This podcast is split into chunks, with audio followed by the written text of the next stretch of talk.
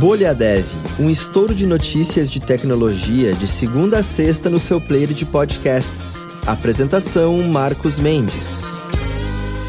Olá, bem-vindas e bem-vindos ao final da semana, sexta-feira, Bolha Dev dessa sexta-feira, dia 28 de outubro, aniversário de exatamente, fazendo a conta rapidinho, 67 anos do Bill Gates. Ele comemora junto, por sinal, do Joaquin Phoenix, Matt Smith também, né, que foi lá fez o Doctor Who por um tempo, mas mais impressionante do que isso é que com 20 anos de idade, então 20 anos depois, em 75, ele fundou com Paul Allen a Microsoft. Né? Ele e o Paul Allen eram amigos de infância, trabalharam juntos ali, tinham com uns 17 anos, tinham feito aquele Travel Data, que era um, uma, uma aplicação lá para fazer medição de coisas de trânsito e tudo mais.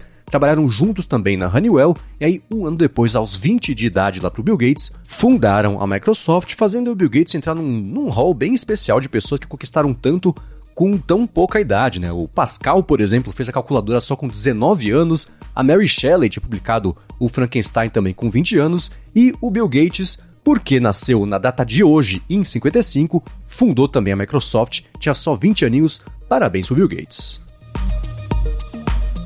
Muito bem, ó, começando com as notícias do episódio de hoje. Um engenheiro da Red Hat, um cara chamado Hans de Good, pediu ajuda da comunidade para testar drivers de vídeo em notebooks antigos. Ele, que também é desenvolvedor do kernel do Linux, está refatorando como os controles de brilho de telas LCD são regulados aí pelo sistema operacional. A ideia dele é fazer APIs mais modernas e confiáveis para manipulação do backlight, com um porém, que essas mudanças podem causar problemas aí em dispositivos mais antigos. E falando sobre o Telegram agora, ele começou os leilões de nomes de usuários, com arroba cassino por enquanto sendo o mais caro aí do mundo, podendo ser arrematado por mais ou menos aí 670 mil reais. Os leilões estão acontecendo no site da Fragment, que é um marketplace feito em cima da blockchain do Telegram, que é o Tom, e qualquer pessoa pode colocar seu próprio username né, para ser vendido por lá também. Agora, ó, um alerta para você aí, à frente das eleições, é que é só até amanhã que você consegue baixar o aplicativo do e-título, à frente aí de domingo. O TSE fez o alerta falando que no domingo mesmo, né, quando ocorre o segundo turno das eleições, a emissão do e-título vai estar tá suspensa, então fique esperto aí para não ser pego de surpresa.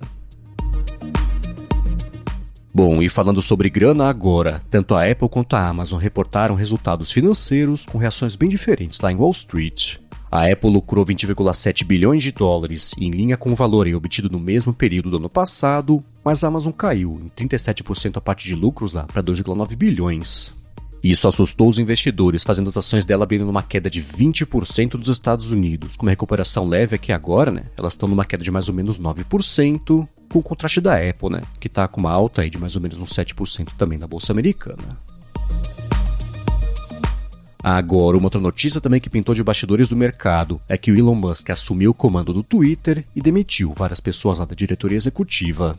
Ele mandou embora, por exemplo, o Parag Agrawal, que era o CEO da empresa, a Vijaya Gadi, que era a diretora de políticas da empresa, o CFO também Ned Segal e o conselheiro-geral Sam Edgett, e pelo menos um, de acordo com o New York Times, né, teve que ser escoltado para fora da companhia.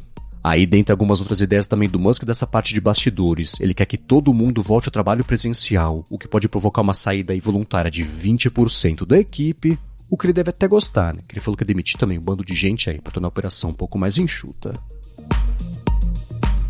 Bom, e falando sobre a Lego agora, depois de 24 anos, ela vai descontinuar a linha de robôs Mindstorms. Ela tinha sido feita originalmente no MIT e ganhou popularidade como uma ferramenta educacional que permitia criar sistemas robóticos usando peças de Lego comuns num bloco de controle computadorizado, mas por algum motivo eles vão encerrar agora aí o Mindstorms. Uma pena, né? E falando sobre o Google agora, ele lançou a blockchain Node Engine, que é um serviço de hospedagem de nodos né, para desenvolvimento de aplicações Web3. A ideia do Google aqui é aumentar a confiabilidade e facilitar o gerenciamento também de transações e contratos inteligentes, com a Ethereum sendo eleita né, a primeira plataforma suportada pela iniciativa. Muito bem, ó, e para falar de uma coisa bem bacana que pintou na Luraverso, deixa eu comentar do episódio novo do Scuba.dev, o 56 episódio, já inclusive, né, do Scuba.dev, em que o Francisco Foz fala sobre como ele começou a carreira dele como bibliotecário, mas mudou de caminho depois que descobriu a ciência de dados. Ele conta para o Gabs Ferreira como é que ele fez essa mudança na carreira e trabalha hoje como analista de BI da EPTV e tá na descrição aqui o link do episódio para você poder escutar.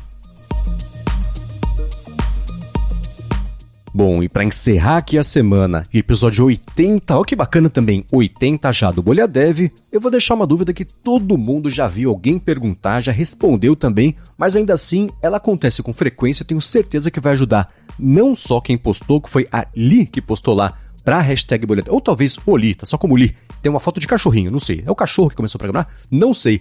A Li, ou Oli, perguntou qual que é a linguagem de programação que é a melhor para começar. Então, é claro que eu tenho certeza que muitas respostas serão depende, mas para quem quiser contribuir, dizer como é que começou a programar, se é diferente hoje, se teria começado por uma outra linguagem, por exemplo, passa aqui na descrição do episódio, pega o link para esse tweet da pergunta e responde, é claro, citando a gente também que é bolhadevpod, para poder cair direto aqui pra gente, poder dar mais piada e pensar as respostas mais bacanas para trazer aqui nos próximos episódios e, com sorte, ajudar mais gente ainda que possa ter essa dúvida e não tenha postado nem, nem lá no Twitter, no hashtag BolhaDev, e nem pra gente direto também no arroba BolhaDevPod.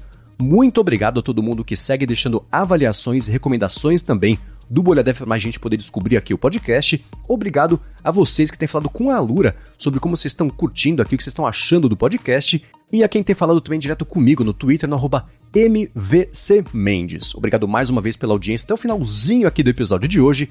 Um bom fim de semana para todo mundo. E o Bolha Dev, é claro, tá de volta na segunda. Até lá!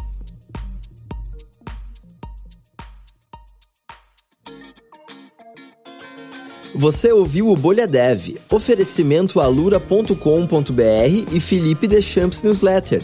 Inscreva-se em felipedeschamps.com.br barra newsletter. Edição Rede Gigahertz de Podcasts.